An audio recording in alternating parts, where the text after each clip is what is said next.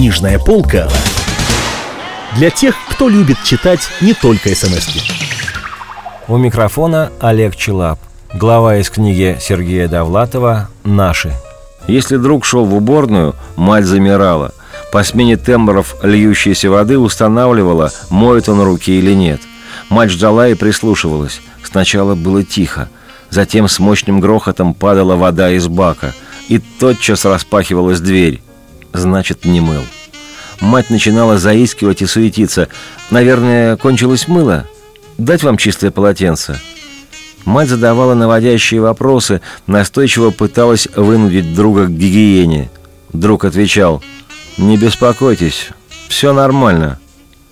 А некоторые лишь с удивлением поднимали брови. Если друг задерживался, если грохочущий поток сменялся журчанием водопроводного крана, мать расцветала. Она прислушивалась к наступившей затем тишине, улавливала шорох полотенца. Она предлагала такому гостю кофе – беседовала с ним о Рахманинове. Но это случалось редко. Короче, те еще были друзья. Их тоже не печатали. Мои друзья реагировали на это болезненно и шумно.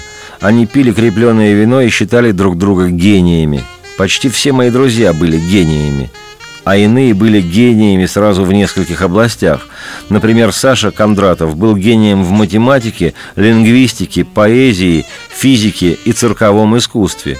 На мизинце его красовался самодельный оловянный перстень в форме черепа. Мать симпатизировала друзьям, подкармливала их, выслушивала хвастливые безумные излияния. Она изображала толпу. Какой же гений без толпы, без черни – она умышленно задавала наивные вопросы, как бы делала выкрики из переполненного зала. «Скажите, Паустовский талантливый?» – интересовалась она. «Паустовский? Дерьмо!» – академически реагировал собеседник.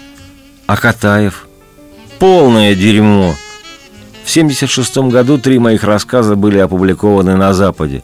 Отныне советские издания были для меня закрыты, как, впрочем, и до этого – я был одновременно горд и перепуган. Друзья реагировали сложно. Одни предостерегали «Вот увидишь, тебя посадят». Пришьют какую-нибудь уголовщину и будь здоров. Другие высказывались так «Напечатали. А что толку? Тиражи на Западе микроскопические. Там не заметят. И тут все дороги закроют». Третьи как будто осуждали «Писатель должен издаваться на родине». И только мать все повторяла. «Как я рада, что тебя, наконец, печатают». Затем пошли неприятности. Меня отовсюду выгнали, лишили самой мелкой халтуры. Я устроился сторожем на какую-то дурацкую баржу, и оттуда выгнали. Я стал очень много пить. Жена и дочка уехали на запад. Мы остались вдвоем. Точнее, втроем. Мама, я и собака Глаша. Началась форменная травля. Я обвинялся по трем статьям Уголовного кодекса – тунеядство, неповиновение властям, иное холодное оружие. Все три обвинения были липовые. Милиция являлась чуть ли не каждый день. Но я и тут принял защитные меры.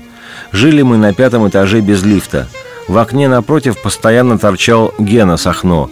Это был спившийся журналист и, как многие алкаши, человек ослепительного благородства. Целыми днями глушил портвейн у окна. Если к нашему подъезду шла милиция, Гена снимал трубку. «Бляди идут», — лаконично сообщал он. И я тотчас запирал двери на щеколду. Милиция уходила ни с чем. Гена Сахно получал честно заработанный рубль. Так мы и жили. Мать все повторяла «Я рада, что тебя, наконец, печатают». Затем меня неожиданно посадили в Каляевскую тюрьму. Подробности излагать не хочется. Скажу лишь одно. В тюрьме мне не понравилось. Раньше я говорил старшему брату. Ты сидел в лагере, я служил в лагере. Какая разница? Это одно и то же. Сейчас я понял, это вовсе не одно и то же. А подробности излагать не хочется. Затем меня неожиданно выпустили и предложили уехать. Я согласился. Я даже не спрашивал, готова ли к отъезду мать. Меня изумило, что есть семьи, в которых эта проблема решается долго и трагически.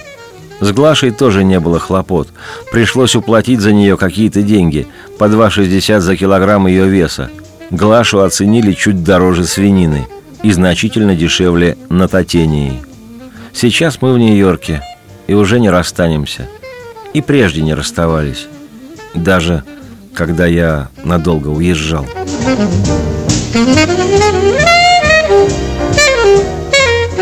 Вы слушали фрагмент из книги Сергея Довлатова «Наши». У микрофона был Олег Челап.